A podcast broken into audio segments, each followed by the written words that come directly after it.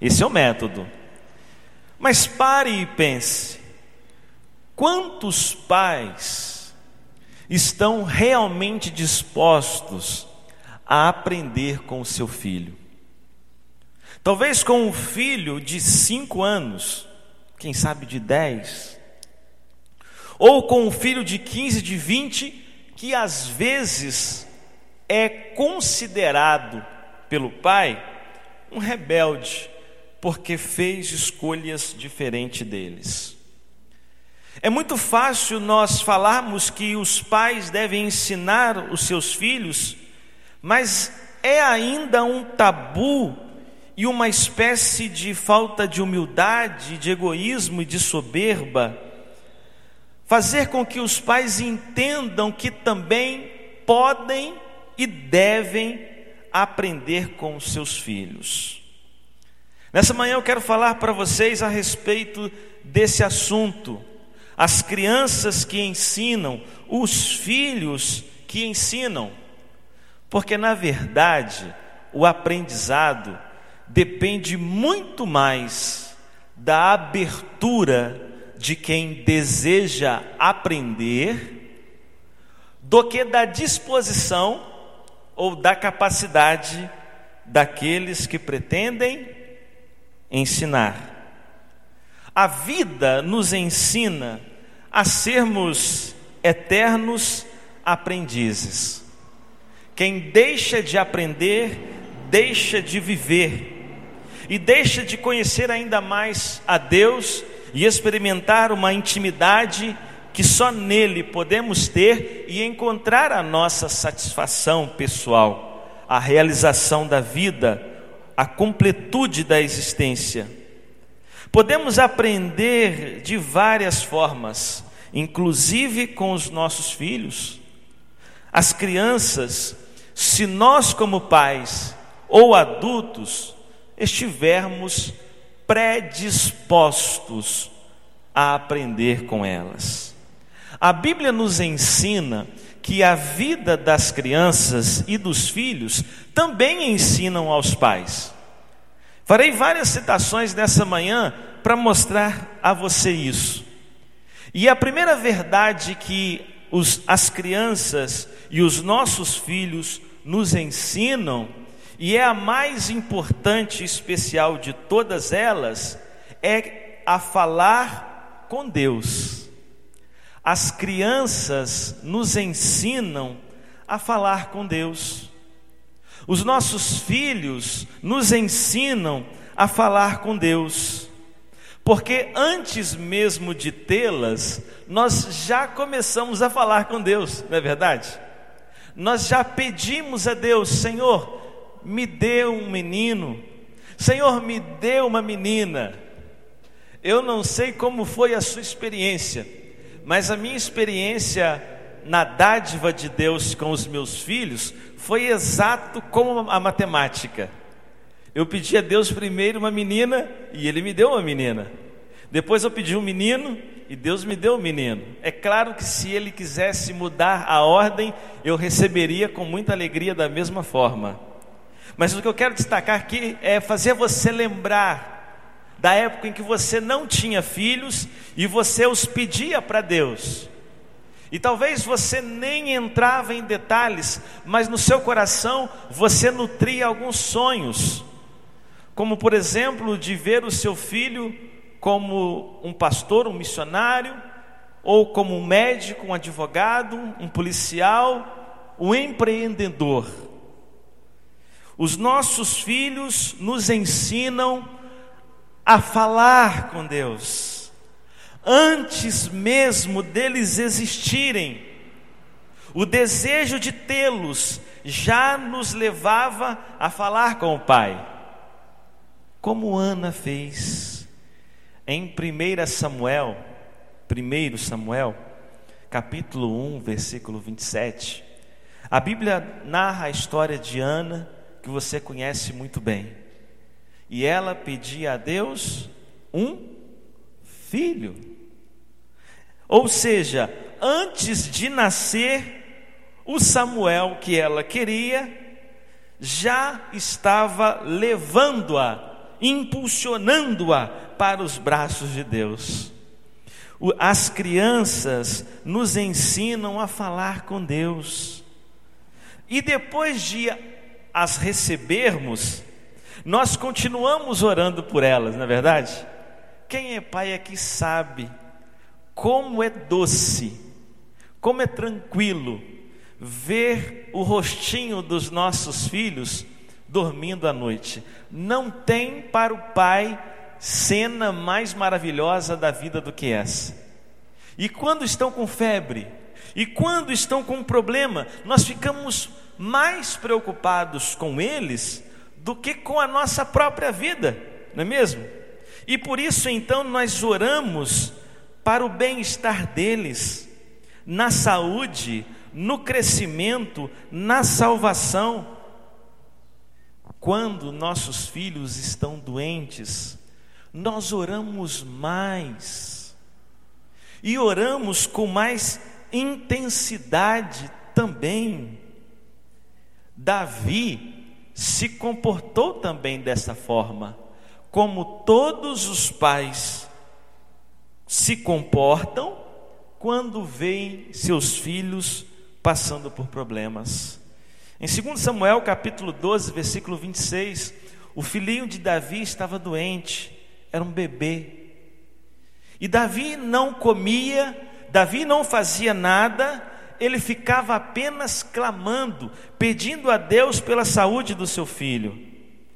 E todos os pais aprenderam essa lição. A existência, as circunstâncias na vida das crianças, dos nossos filhos, podem nos ensinar a falar com Deus, a viver uma vida intensa de oração. Os filhos ensinam, consciente ou até mesmo inconscientemente. Além de nos ensinar a falar com Deus, as crianças também podem nos ensinar a termos mais paciência com a vida Queridos, são vários os momentos em que nós adultos podemos perder a paciência, numa situação que foge do controle, numa pressa para fazer alguma coisa, num desejo de que algo dê certo e que poucas chances tem isso de acontecer. A paciência é fruto do espírito a paciência pode ser ensinada pelos nossos filhos. E sempre que nós perdemos a paciência, sempre também perdemos a razão. Não podemos perder a razão por coisas poucas. Não podemos perder a razão por coisas pequenas. Os nossos pequenos e as nossas pequenas nos ensinam a ter paciência. Sabe por quê? Porque a criança é aquilo que ela faz. Isso está escrito em Provérbios, capítulo 20, versículo 11. A criança é aquilo que ela faz. Mas será que essa conclusão se aplica apenas às crianças? ou pode também ser aplicado a todas as pessoas. As pessoas são aquilo que elas fazem. E para lidar com as crianças, nós precisamos ter muita paciência. Lá em casa a brincadeira é sempre a mesma. É o famoso pique-esconde. E em alguns momentos é difícil brincar de pique-esconde. E aí nós vamos sendo treinados a agir com os pequenos e as pequenas com a paciência. Entender quem são. Então a paciência, ela nasce da concepção que eu respeito a natureza da outra pessoa. E isso também aplicado à vida adulta, eu olho para um ser humano adulto, vejo quem ele é, e a partir da, da minha concepção de quem ele é, eu treino a praticar a minha paciência para com ele. E aí o fruto do Espírito vai sendo demonstrado em nossas vidas. Além de ser aquilo que é, as crianças em muitas vezes agem com tolice, ou seja, de uma forma impensada. E é claro que todos concordam com isso, porque em muitas vezes você vê criança agindo de forma sem pensar.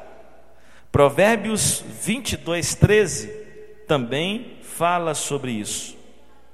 E nós não ficamos desarticulados quando vemos as crianças agindo sem pensar. Não perdemos a paciência, por quê? Porque sabemos que é da sua própria natureza. E assim como as crianças agem sem pensar, os adultos também agem sem pensar, falam sem pensar. E com as crianças então e os adultos, nós vamos aprendendo a termos mais paciência com a vida. Quanto mais demoramos a aprender a ter paciência com a vida, mais dolorosa será a nossa existência mais difíceis serão os nossos dias. As crianças nos ensinam a termos paciência com a vida. Com elas, quando você se dedica a elas, nas suas rotinas, nas suas coisas, nós vamos nos treinando e vamos nos tornando mais paciente na vida. Paciência o que faz um paciente? O paciente é um indivíduo que vai ao hospital e fica lá. Na vida nós precisamos, em muitos momentos, nos comportar como pacientes, ficar parado, esperar que as coisas aconteçam, esperar o tempo certo que alguém diga: pronto, agora você está habilitado, agora levanta e sai e desenvolve a sua vida. Precisamos ser pacientes.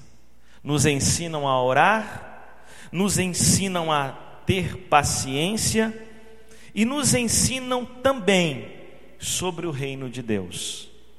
Foi através de uma criança que o reino foi sinalizado.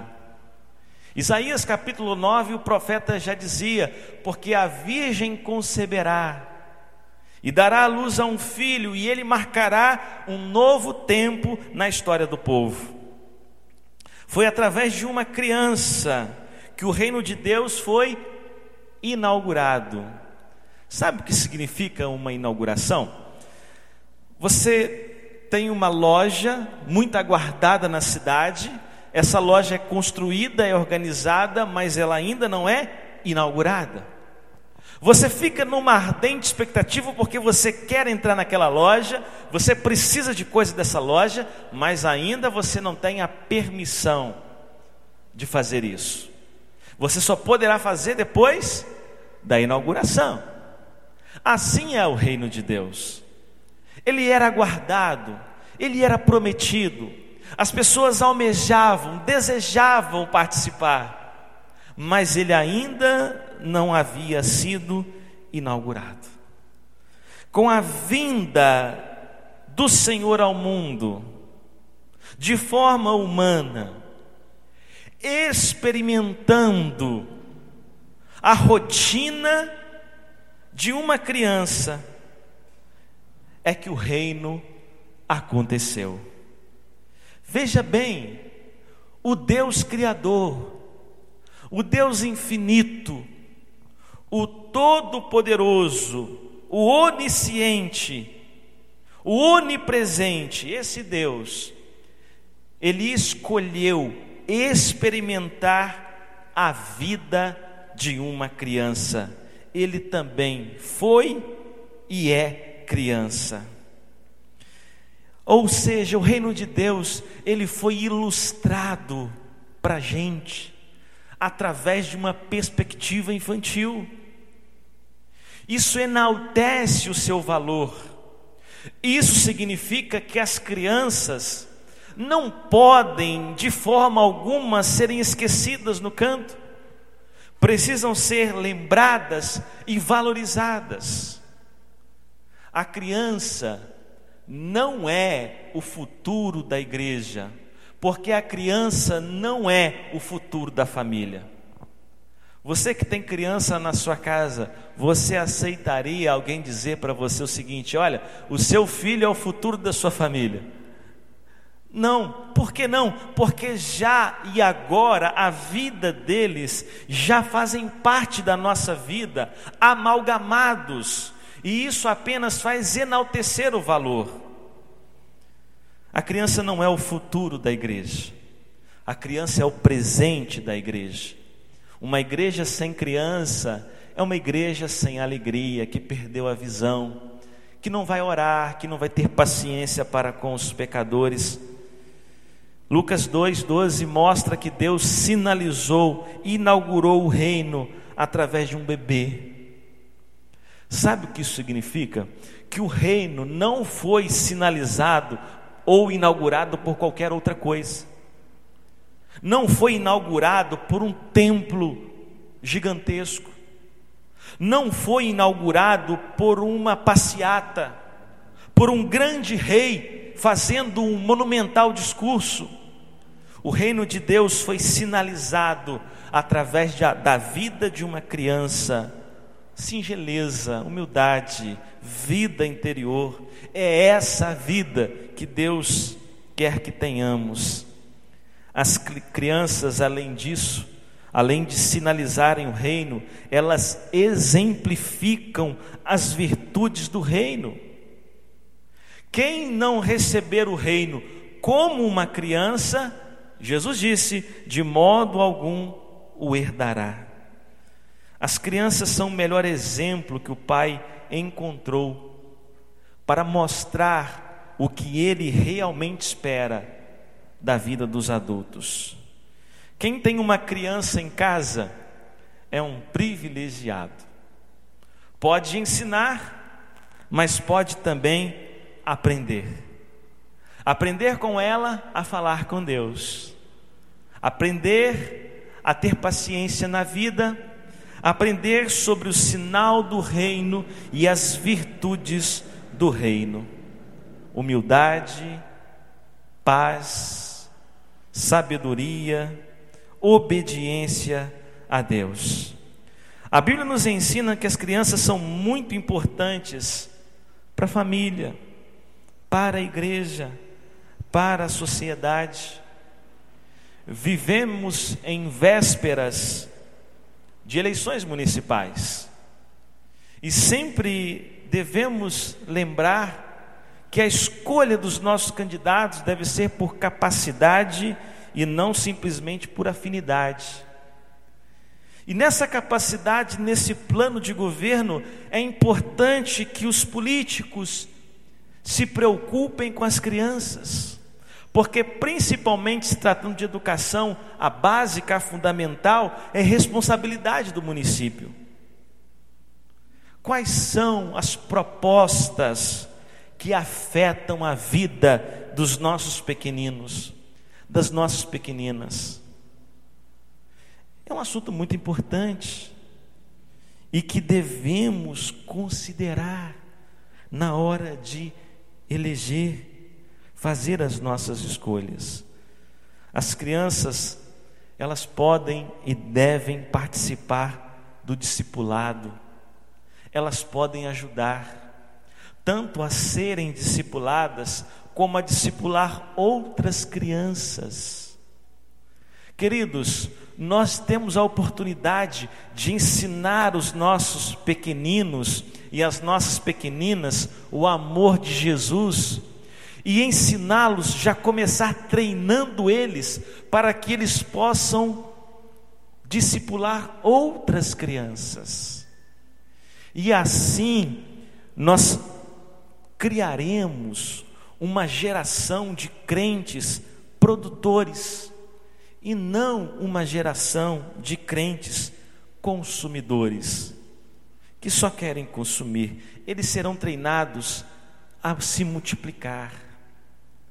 Quando a igreja multiplicadora fala em multiplicação, meus irmãos, não é multiplicação de programas, não é multiplicação de eventos, é multiplicação de gente, é multiplicação de pessoas a partir da nossa vida naturalmente.